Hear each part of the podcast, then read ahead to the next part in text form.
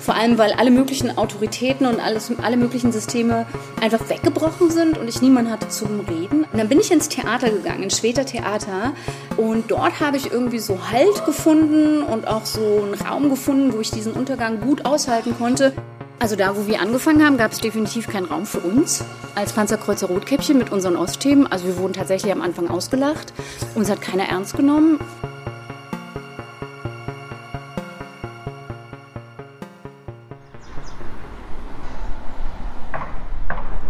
So, hallo zu einer neuen Folge Projekt Umbruch. Wir sind heute wieder ein bisschen on the road, aber nicht ganz so weit weg von zu Hause wie sonst manchmal. Also jetzt diesmal nicht in Schwerin, sondern woanders, Daniel. Wir sind in Berlin-Niederschöneweide am Theaterhaus Berlin, wo früher die Ernst Busch Theaterschule drin war. Das ist ein schönes Haus, ein bisschen in die Jahre gekommen, aber gut gealtert dabei. Und was machen wir hier? Wir besuchen die äh, Proben zu einem Stück vom Panzerkreuzer Rotkäppchen und das Stück heißt äh, The East in Me. Genau, die Proben gucken wir uns an. Wir spielen vielleicht auch ein paar kleine Snippets ein und haben dann noch ein Gespräch mit einer Schauspielerin von dem Kollektiv und der künstlerischen Leiterin oder einer künstlerischen Leiterin und sind ganz gespannt darauf. Genau, und dann fragen wir sie mal, was soll das eigentlich? Projekt Umbruch. Ein Podcast über 1989 und alles, was danach passiert ist.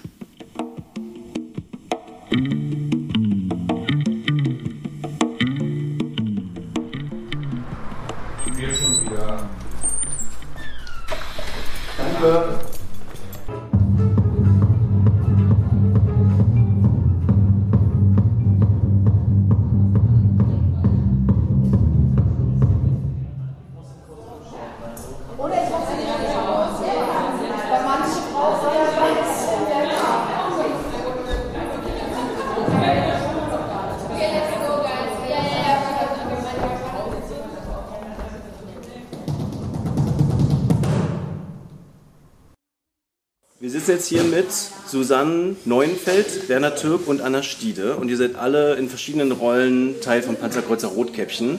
Und vielleicht kannst du mal, Susanne, am Anfang sagen, was so die Idee hinter diesem Projekt war. Was war so der auslösende Punkt für euch? Hm, Kann ich machen. Ähm, du meinst die Idee von Panzerkreuzer Rotkäppchen? Genau. Okay, ja, das ist eine lange Geschichte, ich versuche mich kurz äh, zu fassen. Ähm, ja, also Panzerkreuzer Rotkäppchen ist auf jeden Fall erstmal ein freies Theaterkollektiv, äh, was seit zwölf Jahren in Berlin und äh, im Umland von Berlin arbeitet ähm, und wurde gegründet von Simon Strick, Werner Türk und mir. Und später kam die Choreografin Maike Möller-Engemann dazu. Und mittlerweile sind wir so, zu so einem großen Ensemble mit eigenem Technikerteam und Mitarbeiterinnen-Team zusammengewachsen und Ja, so. waren richtig viele Leute drin. Ey, wahnsinnig viele Leute. Also weniger als, unter weniger als 15 machen wir eigentlich gar keine Produktionen mehr. Und ähm, wir haben uns so ein bisschen, also wir haben ganz angefangen klassisch als Theaterkollektiv mit Ostschwerpunkt. Ähm, und es kamen im Wesentlichen eigentlich die Impulse von mir. Also ich bin in Schwedt-Oder groß geworden und war 15 oder 16, als die Wende war oder der Zusammenbruch war. Ich benutze Wende eigentlich nicht so gerne, aber so als der Zusammenbruch der DDR war oder der Untergang der DDR.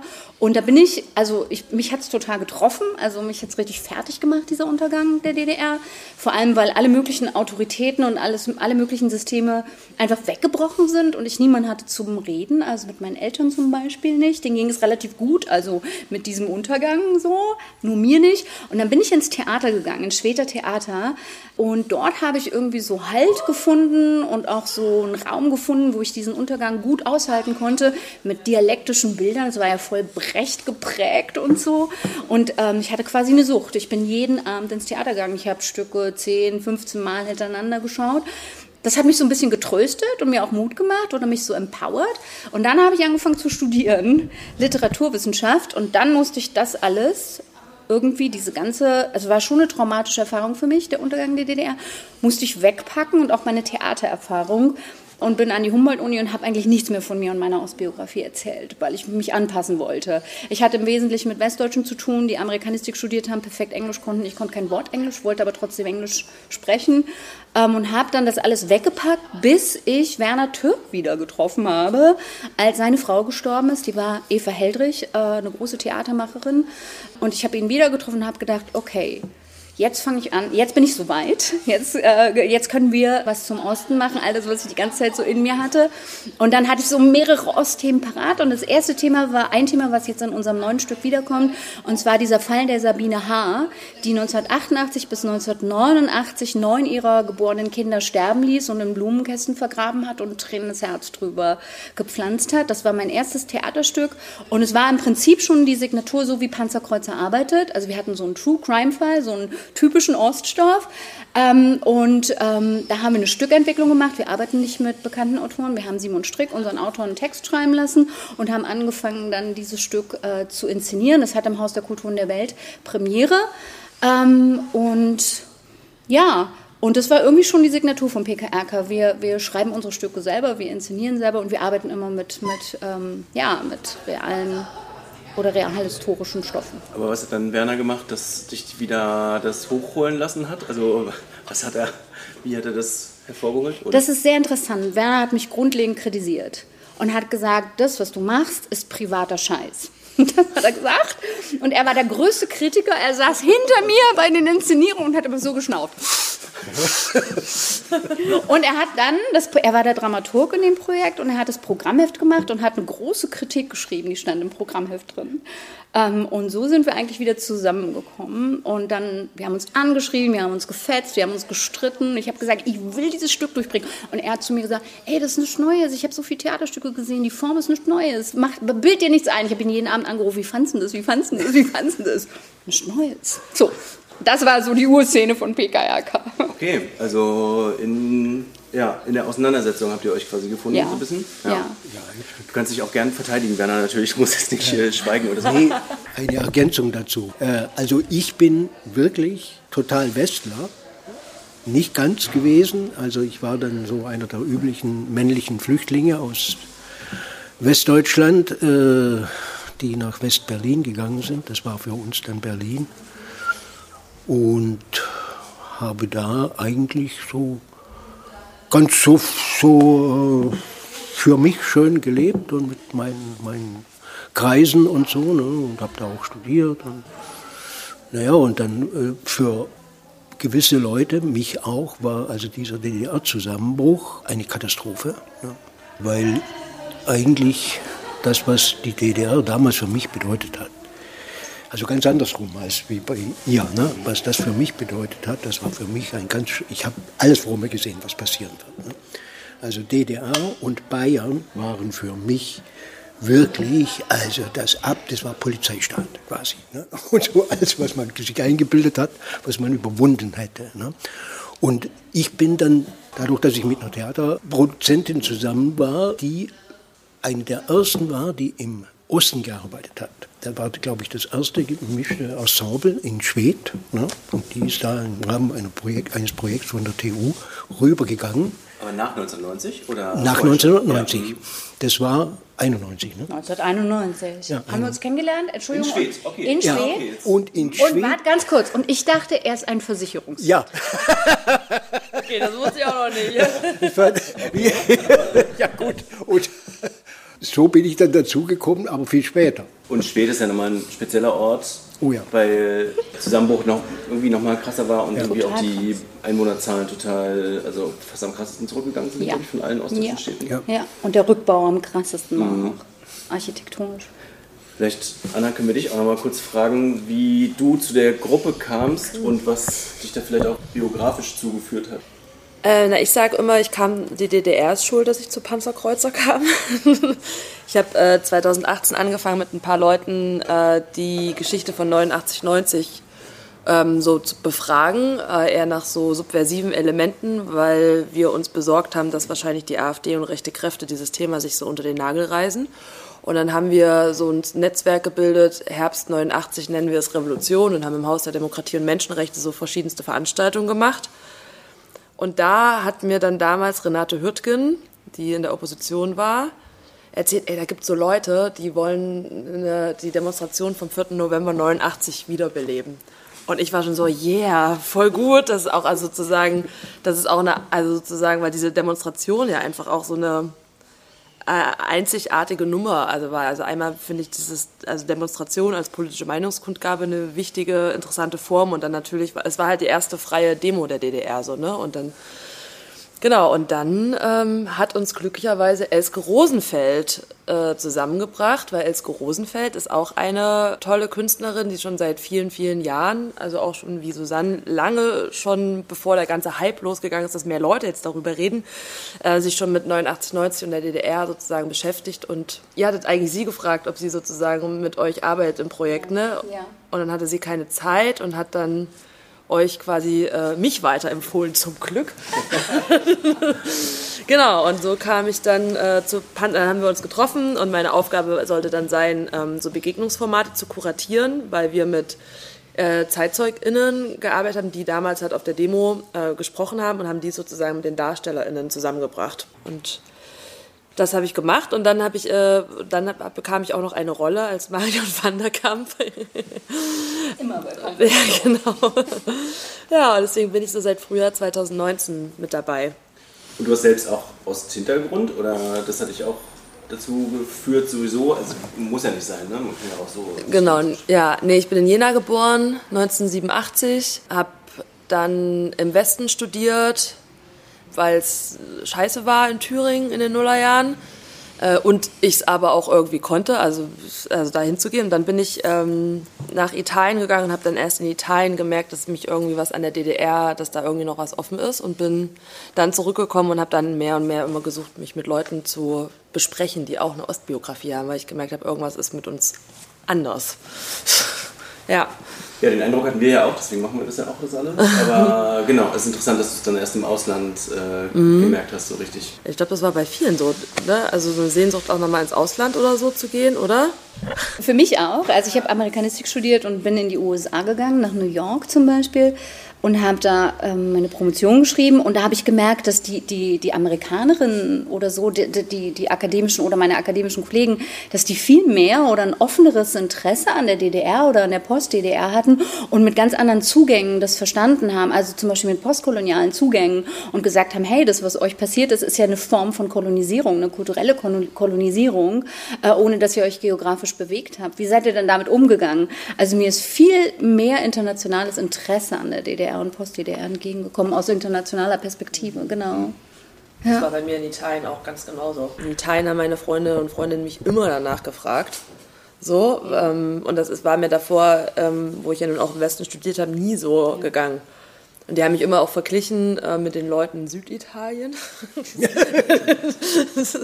so, aber das fand ich auch total interessant, dass sich Menschen irgendwie da mehr interessiert haben, als sich das so Leute, mit denen ich studiert habe, aus dem Westen. Aus Süditalien, weil? Weil man eher so der belächelte Teil des Landes ist oder der ärmere? Der ärmere Teil tatsächlich. Ähm, ich wurde aber auch, glaube ich, auch so in meiner Art ähm, wurde mir auch zugeschrieben, ich würde mich eher, wäre eher so ein bisschen aufmüpfig oder so. Ähm, genau, aber vor allem sozusagen, also die SüditalienerInnen werden Terrone genannt, das sind ziemlich rassistische Bemerkungen, weil das heißt so viel wie Erdlinge. Also die Norditaliener nennen die Süditaliener Terroni. Und da habe ich schon häufiger gedacht, so krass, erinnert mich auf jeden Fall auch an so äh, Stigmata, die irgendwie so OstlerInnen abbekommen. Sorry, ich wollte nicht die. Nö, also. Hast du keinen reingrätschen, oder?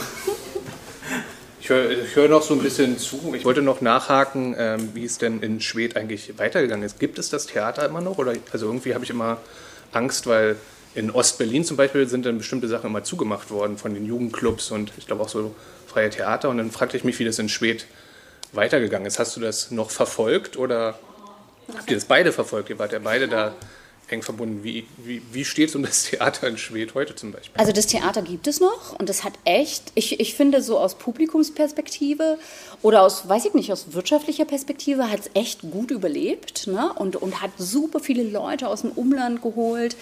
Aber meine Kritik, äh, also es, es gibt es noch, es produziert noch, es kriegt viel Geld, es kriegt viel Geld von der Stadt, aber meine Kritik daran ist, Tatsächlich, die Stücke sind viel weniger interessant als so in diesen Umbruch- oder Untergangsjahren, wo es da wirklich Brecht war oder die Übergangsgesellschaft oder Stückentwicklung zu Skinheads in Schwed. Und jetzt ist es so ein bisschen so eine Unterhaltungsmaschine da, viel zu groß für diese Stadt, die so zurückgebaut wurde. Ähm, und dieses Theater spielt quasi nur für die Aufbaugeneration. Also man kann sich das Alter des Publikums so vorstellen. Und wenn so ein bisschen Innovation oder Experimente reinkommen, dann sagt die Aufbaugeneration, die ich auch ziemlich gut kenne, deshalb kann ich das so sagen, sagen ja, das ist nicht mehr mein Theater. Das also Aufbau, äh, DDR-Aufbau. Also wirklich die DDR-Aufbaugeneration, die dahin kam und Schwed mit aufgebaut hat und im PCK angestellt war. Die sagen jetzt zu so Sachen wie Stückentwicklung, wir haben da auch mal ein Stück gemacht, ab nach Schwed zum DDR NVA-Gefängnis in Schwed. Ne? Und dann, wir hatten zwar super viel Publikum und so, aber mussten uns wahnsinnig durchkämpfen als freies Kollektiv und haben die Älteren dann immer gesagt, das ist nicht mehr mein Theater, das ist nicht mehr mein Theater. Aber dem Theater geht es, glaube ich, gut, so, also aus wirtschaftlicher Perspektive. Aus künstlerischer Perspektive finde ich es schade, dass da die Innovation so zurückgefahren ist zugunsten von Unterhaltung. Ja. Ihr wollt ja mit Panzerkreuzer Rotkäppchen auch immer an die Orte gehen. Das ja. war ja so, Schwed war ja ein Punkt. Ich glaube, in Jena wart ihr auch bei Karl Zeiss. Ja. Und hier Nava war zumindest sehr nah dran, aber Total. war auch Berlin sowieso. Ja. Was ist da die Idee dahinter? Also will man auch mit der Stadtgesellschaft dann in, ins Gespräch kommen, weil das so Traumata sind, die nicht so richtig bearbeitet wurden, diese untergegangenen Riesenindustriekomplexe? Oder also im Fall von Treuhand Techno auf jeden Fall, genau. Aber wir arbeiten auch außerhalb von Treuhand Techno genauso, dass wir immer an die Orte gehen, wo unsere Stoffe sind, äh, weil wir dort die Menschen finden, die Zeitzeugen finden, wir finden die Dynamiken, wir finden die Sounds. Also wir gehen da wirklich theatral hin und hören erstmal, okay, ähm, welche Sounds haben diese Orte, welche Gespräche werden hier geführt, welche Texte hört man, was hört man nicht, wie ist das Licht? Und dann nehmen wir das mit in unsere Theaterproduktion. Also wir brauchen den Ort um zu inszenieren. Und nicht das Theater, was so einen dunklen, schwarzen Raum macht, so ein künstliches Ding, sondern wir inszenieren an dem Ort, wo, wo, die, wo der Stoff ist. Oder wo, wo das Drama ist, sagen wir es so. Ich habe jetzt noch eine Frage dazu, warum ihr das in dem Format macht als Panzerkreuzer. Gibt es mhm. eurer Meinung nach in den Stadttheatern oder in anderen Theaterkontexten nicht genug Raum für sowas? Und deswegen muss man sowas aufbauen. Vielleicht auch eine triviale Frage, aber ich will sie doch nochmal stellen. Also da, wo wir angefangen haben, gab es definitiv keinen Raum für uns als Panzerkreuzer Rotkäppchen mit unseren Ostthemen. Also wir wurden tatsächlich am Anfang ausgelacht. Uns hat keiner ernst genommen. Im engsten Team war das Privatschein. Wann, wann war das so? 2009. 2009. 2009. Schon länger, als du gesagt hast, du hattest irgendwas von. Ja, die Zeit rennt. Ich ja, zähle schon nicht mehr mit, wie lange wir arbeiten. Ja. Also. Aber man hat uns echt ausgelacht am Anfang und dann gab es keinen Raum für uns da. Und es war aber gar nicht so schlimm, weil wir haben uns ja den Raum gesucht und wir haben gemerkt, wenn wir mit Stadttheatern arbeiten, wie zum Beispiel in Schwedt mit dem Intimen Theater, dann sind die uns zu langsam, weil die brauchen sechs Wochen vorher schon irgendwelche Informationen zu Technik, Bühne und Kostüme. Die haben wir ja noch nicht, weil wir arbeiten am Ort, wir improvisieren, wir ändern Sachen ad hoc und damit kommen die Theater nicht so gut klar. Die haben einfach eine totale Langsamkeit am Leib, die mich, die mich absolut nervt und Werner auch und uns alle. Und so arbeiten wir nicht. Und ich finde das jetzt gerade aber im Aufbruch. Also ich finde, die Theater müssen sich aufmachen für lokalspezifisches Arbeiten. Die Theater müssen an die Orte gehen. Äh, die Theater sind nicht mehr die Orte tatsächlich, wo was passiert, auch intellektuell und künstlerisch. Also ich finde eher Künstlergruppen müssen an die Orte gehen und da was machen. Und, und überhaupt alles als Theater betrachten. Also ich, ich setze nicht auf Theater, wo, wo, wo was passiert, auch nicht mhm. politisch. Ja. Ich glaube, Anna meinte vorhin auch kurz, dass dann irgendwann ja der Hype von so Ostthemen losging. Ich würde jetzt auch mal sagen, so im Nachgang der AfD-Wahlerfolge im Osten. Ist es sozusagen, ist es nur was Negatives oder ist es natürlich auch eine Chance für euch, diese Themen besser an die Leute zu bringen? Weil die Leute jetzt sagen, okay, ja, interessiert mich ja auch, Treuhand, da gab es ja was irgendwie und jetzt mit, Ost, mit der AfD muss man sich auch mal damit beschäftigen. Oder denkt ihr so ein bisschen, das ist so ein falsche, falsches Interesse? Also wenn man aus der Bestürzung heraus über die AfD-Erfolge in Ostdeutschland äh, auf uns zukommt, ähm, ob wir irgendwas machen können, dann denken wir schon, das ist falsches Interesse. Und wir wollen auch die DDR also egal, wir wollen die Post-DDR auch nicht im Sinne von den Baseballschlägerjahren äh, reproduzieren und wiederholen. Das ist eigentlich nicht unser Anliegen. Aber klar fahren wir gerne mit auf dem neuen Interesse der Ostwelle. Da sind wir ganz pragmatisch. Theater ist pragmatisch. Also es gibt ein verstärktes Interesse am Osten und an Stoffen.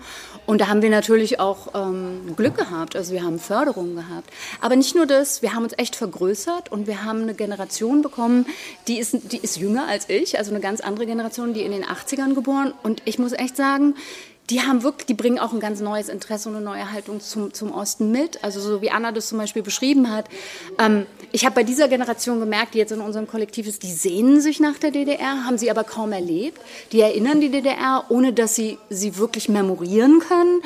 Und diese, diese Dialektik irgendwie, also äh, mit der können wir eigentlich gut arbeiten. Also sie behandeln die DDR wie Phantomschmerz. Ihnen tut was weh, aber sie haben sie gar nicht verloren, wirklich. Dann denke ich aus meiner Generation, Mann, ich habe den Untergang gesehen. Wieso hast du jetzt Phantomschmerz? Aber das ist, ich glaube, und, und ich glaube, so hat sich PKRK auch verändert und durch diese junge Generation hat sich PKRK auch gut vernetzt. Sonst waren wir sehr in uns versponnen und haben gedacht, okay, Leute, wenn ihr nicht vom Osten wisst, dann fuck you. Wir machen sowieso unser Osttheater. Aber mit dieser neuen Generation haben wir uns geöffnet tatsächlich auch. Oder Anna, wo Anna? Ja. Ich finde ich find das auf jeden Fall genau mit diesem Phantomschmerz total spannend, das, ähm, was ja jetzt auch bei The East in Me sozusagen so ein Aufhänger war, also daran zu arbeiten und also damit öffnet sich total was, damit halt ähm, so generationenübergreifend zu arbeiten. Und ich würde auch sagen, also jetzt nur weil die AfD sozusagen so Wahlerfolge im Osten hat, deswegen, dass es jetzt deswegen so ein erhöhtes Interesse für den Osten gibt und äh, den Verlust der DDR, finde ich irgendwie auch so ein bisschen, es nervt mich auch ein bisschen, dass das sozusagen äh, da jetzt so vorgeschoben wird, weil ich frage mich schon, warum hat sich der überwiegende Teil der westdeutschen Gesellschaft einfach 30 Jahre nicht interessiert. So. Und ähm, äh, also es kotzt mich richtig doll an. und ich denke so, ich finde es, also ich erlebe sozusagen, es bilden sich sozusagen so Ostkreise, die sozusagen künstlerisch ähm, dazu arbeiten. Und ich glaube, wir empowern uns einfach untereinander mit dem, was wir machen und mit dem, dass wir arbeiten und dass wir Sachen bearbeiten. Und klar, es ist natürlich cool, dass sich jetzt mittlerweile mehr darüber auch gesprochen wird. Aber ich bin jetzt irgendwie gerade auch mittlerweile an dem Punkt, es ist auch okay zu sagen, dass es einfach Unterschiede in der Biografie gibt. Also ich habe jetzt gerade den Eindruck, es wurde viel zu wenig darüber gesprochen, was es für Unterschiede gibt in so Sozialisierung zwischen Ost und West oder so. Es wurde in den 90ern dann wahrscheinlich so ganz schnell dieses Einheitsding halt, ne? Und dann haben sich halt viele Leute mit Ostbiografie oder mit dem Verlust der DDR mussten sich irgendwie anpassen. Und es wurde überhaupt, war gar, überhaupt gar kein Raum da zu sagen, was den Unterschied macht, wenn man in einem äh, sozialistischen Land groß geworden ist. So, und das ist gerade so ein bisschen meine Spur, dass ich auch so denke, so, pff, wenn sich halt nicht irgendwie interessiert wird dafür, dann machen wir halt unser Ding so. Und ähm, aber so für die Zukunft wäre es wahrscheinlich schon cool, wenn es auch mal so interessierte Nachfragen oder sowas gäbe. Ne? Also ich finde es schon, jetzt wo wir auch damit eingestiegen sind, interessant, dass sich aus dem Ausland Leute viel, viel mehr dafür interessieren als aus Westdeutschland. Aber Würdet ihr denn sagen, es gibt mehr Interesse jetzt aus Westdeutschland? Oder also die, die Stücke, die ihr hattet, waren natürlich schon eher im Osten, ne? so per Definition sozusagen, oder die Treuhand-Techno-Sachen zumindest. Gibt es dann auch, sag ich mal, in Frankfurt oder Köln irgendwie Interesse? ja. ähm, nö, gab's nicht. Äh, wir haben uns tatsächlich in Frankfurt am Main auch beworben, als ja das Techno-Museum jetzt gegründet wurde. Wir haben uns mit Treuern Techno da angeboten und haben gesagt, ey, wir können euch unterstützen. Wir haben gerade ein super Projekt, können wir was machen? Wir haben die E-Mail, glaube ich, zwei oder dreimal geschrieben, wir haben nie eine Antwort bekommen. Nö, ich glaube, der Westen hat sich nicht interessiert, auch wenn Treuern Techno so sexy klingt, wegen Techno. Nö, aber mehr interessieren sich tatsächlich Leute, die in den 90ern geboren sind oder Mitte der 80er. Da kriegen wir jetzt richtige Fanpost auch. Gerade haben wir welche gekriegt und, und die uns gern kennenlernen wollen und so. Nee, nee, eher die jüngere Generation ist super offen. Ja. Äh, die Entwicklung, die da passiert ist, äh, ist nur für uns selber. Die war für uns selber möglich, weil wir uns wirklich lange, lange Zeit einfach durchgebissen haben. Also das waren, würde ich mal sagen, bis 2019 standen wir einsam, weit und breit, missachtet, verlacht, verhöhnt teilweise. Ne? Äh, und das mit, was dann mit der AfD passiert ist, hat einfach bewirkt, dass sozusagen offiziell eine andere Parole ausgegeben wurde. Ich erinnere mich nur an eine Kommission von der Regierung eingesetzt. Die, die hat ihre Beschlüsse, glaube ich, oder ihre Aussagen getroffen vor zweieinhalb Jahren oder so. Ich glaube, da war auch der Ostbeauftragte dabei, der vormalige. Ne? Und die haben dann äh, haben sich dazu durchgerungen, ich zitiere, glaube ich, ich weiß nicht mehr genau, wie es war, dass zumindest in öffentlich-rechtlichen Belangen äh, äh Ost Themen doch stärker berücksichtigt werden müssten. Ne? Und äh, da habe ich natürlich schon, da habe ich schon sozusagen die Kassen klingeln hören und da ist auch was dran. Das hat uns wirklich geholfen, weil wir hängen ja, wir, wir hängen ja von Förderungen ab. Also wir haben entweder am Anfang haben wir das alles irgendwie selber äh, organisiert, selber finanziert, ne, ähm, mühselig teilweise. Dann haben wir eine Kooperation gehabt bei 2019 und jetzt sind wir halt wir kriegen relativ gut regelmäßig Förderung. Das liegt aber auch daran, dass Susanne Neunfeld äh, einfach eine Spezialistin für die, die richtigen Anträge ist und dass dieses Geld überhaupt vorhanden ist und dass wir sozusagen dann da auf der, auf der, auf der Agenda mitstehen. Ne? Äh, Soweit haben wir, also das ist, äh, das hat aber lange gedauert. Ne? Und ich war immer überzeugt, dass man auch Glück braucht. Ne? Auch da. Das, also das Glück im Unglück, ne? also Rechtsentwicklung. Und dann äh, kommt da vielleicht was noch äh, sozusagen für, für Vorhaben wie unsere raus. Aber ich befürchte, das alleine wird auch wieder vorbeigehen. Insofern ist das, was Anna gesagt hat und auch Susanne so teilweise, äh, dass da eine andere Generation äh, äh, da eine Rolle spielen könnte, das ist total wichtig. Mhm. Ne? Dass man einfach irgendwo einen anderen Hintergrund hat. Ne? Ja, äh, dann würde ich sagen, jetzt spreche ich auch mal so rein, äh, danke euch für eure Zeit. Ja. Und äh, genau, ich glaube, ihr seid, wenn ihr Fanpost kriegt schon, habt ihr ja quasi auch unsere Fanpost, durch, dadurch, dass wir Interesse haben, auch mit euch äh, zu sprechen, gekriegt. Und äh, genau, wir finden es toll, was ihr macht. Macht weiter so. Und, Markus, du moderierst schon so ab. Ich habe das Gefühl, Ach, Entschuldigung, du wolltest noch reden. Du wolltest noch reden. Entschuldigung. Ich habe ich hab, ich hab es nicht lesen können. Nee, ah, ich dachte, so zeigte ihm, dass das Ende ist. Wir haben, wir haben die ganzen. Wir haben die, wir haben ja, ne? Ja, ja, ja, ich habe es auch so Nein, gelesen. das war. So ich wollte auf mich aufmerksam machen. Ach so, okay, Entschuldigung. Ich hätte, ich hätte größer Entschuldigung. machen. So winken. Nee, das machen wir, damit im Podcast auch so ein bisschen Dramatik entsteht. Ja, okay, so. Entschuldigung, dass ich jetzt nochmal aufmache. Ich habe das. Ja, ich, also, wollte mehrere, ich habe sogar noch richtig drei Fragen habe ich noch. Also eine Sache, die ich erzählen wollte, dass es im Ruhrgebiet so ein Filmfest gab mit so Ostfilmen. Das fand ich irgendwie so ein Gegenbeispiel zu, dass die, das Technomuseum euch nicht einlädt. Das wollte ich nur erzählt haben. Und dann wollte ich gerne noch nachfragen oder nachhaken nach den empowernden postsozialistischen Narrativen, die auf der Website auch stehen und die hier so ein bisschen angeklungen sind. Gerade bei deiner habe ich mich gefragt, was wir, also weil wir es auch manchmal diskutiert haben mit so Ostbewusstsein Valerie Schönjan. Und dann hatten wir uns gefragt, was wäre für euch eine empowernde postsozialistisches Narrativ? Habt ihr so ein Beispiel? Das wäre die eine Frage. Und ich sehe, ihr denkt noch kurz darüber nach. Dann habe ich noch eine andere Frage. Ihr habt sozusagen, die drei Prinzipien waren lokalspezifisch, dokumentarisch. Ich vermute jetzt dokumentarisch könnte vielleicht auch so ein bisschen so eine Formtradition sein, dass ihr da so eine Ostform oder eine Ostformtradition aufnehmt.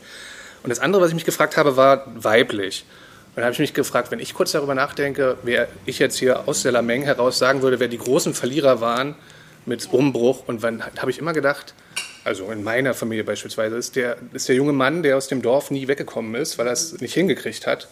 Und dann habe ich mich, also ich habe mich kurz gefragt, ob so bei Ost identitären Fragen und Themen, ob nicht die großen Verlierer, meine Zuschreibung jetzt, eigentlich die jungen Männer waren, die es nicht aus den Dörfern rausgeschafft haben. Und da habe ich drüber nachgedacht, obwohl ich natürlich auf einer anderen Ebene es immer total richtig finde, weil wir ja immer noch in patriarchalen Strukturen leben, dass man die weiblichen Perspektiven stärkt. Das waren meine zwei Fragen, die ich jetzt hier nochmal reingeworfen habe. Ja, das, das, das, das, mag sein so. Also, das so, so, also es gab, glaube ich, viele Verlierer und die Verlierer sind so divers oder Leute, die sich als Verlierer vom Untergang der DDR so identifizieren würden, glaube ich, sind nicht nur die, die jungen Männer, die vom Dorf nicht weggekommen sind, aber also was uns an, also uns sind weibliche Perspektiven so wichtig, weil die oft so dethematisiert werden, auch an den Oststoffen. Also nehmen wir zum Beispiel mal Treuhand Techno. Die Techno-Geschichte wird aus, bisher fängt ja langsam an, sich zu musealisieren und sich zu historisieren und es werden Geschichten erzählt und wer kommt darin vor? Sven Fett etc. Ähm, und wird komplett aus männlicher Perspektive erzählt. Und auch die Treuhand-Geschichten, die interessanten, ne? also Rohwedder schafft es bis auf Netflix, so, ne? auch die männlichen Perspektiven. Und wir wollen bewusst dagegen steuern und sagen, nö, uns interessieren echt die weiblichen Perspektiven. Was ist mit den Arbeiterinnen, die ihre Jobs verloren haben? Was ist mit den DJs? Also was ist mit den Flinters, die auflegen, was ist mit den Techno-Tänzerinnen, die so Gruppen haben und regelmäßig in den Techno-Club gehen, ähm, die werden doch völlig, völlig dethematisiert. Und das, das hat uns zum Beispiel bei Techno-Treuhand interessiert. Und da gab es auch empowernde Momente, wenn auf einmal die Arbeiterinnen auf dem Theater, auf der Bühne Techno tanzen. Das war ein wahnsinniger mega empowernde Moment. Wir haben tatsächlich ehemalige von der Treuhand abgewickelte Textilarbeiterinnen äh, auf die Bühne gekriegt, Techno-Tanzen. Es war ein Moment, den werde ich nie vergessen. Das sage ich immer zu Anna, those are those moments, so, vergisst man nicht. Oder jetzt auch nur noch ein Beispiel mit Sabine H., mit der sogenannten Medea des Ostens, so wurde sie benannt in den 90er Jahren. Sie hat ihre Kinder sterben lassen, neun Kinder. Oh je, zur selben Zeit wird das Sarah, das Einheitsbaby, gefeiert. Und sie lässt ihre Kinder sterben, pflanzt aber Blu sie in Blumentöpfe und lässt, lässt, also baut, wenn man so will, blühende Landschaften. Und zur selben Zeit sagt Kohl, im Osten werden die Landschaften blühen. Und, und ein empowerndes Moment unseres Theaterstücks über Sabine H. ist zum Beispiel, dass wir sie nicht verurteilen wollen, äh, dass wir nicht sagen, dämonisieren wollen, so wie das von der westdeutschen, gesamtdeutschen Presse gemacht wurde, sondern dass wir sagen, ist doch interessant, da lässt eine Frau ihre Kinder sterben, pflanzt tränendes Herz darüber, baut blühende Landschaften auf ihrem Balkon und zur selben Zeit ähm, sollen die Landschaften im Osten blühen und es, es ist genau das Gegenteil findet statt.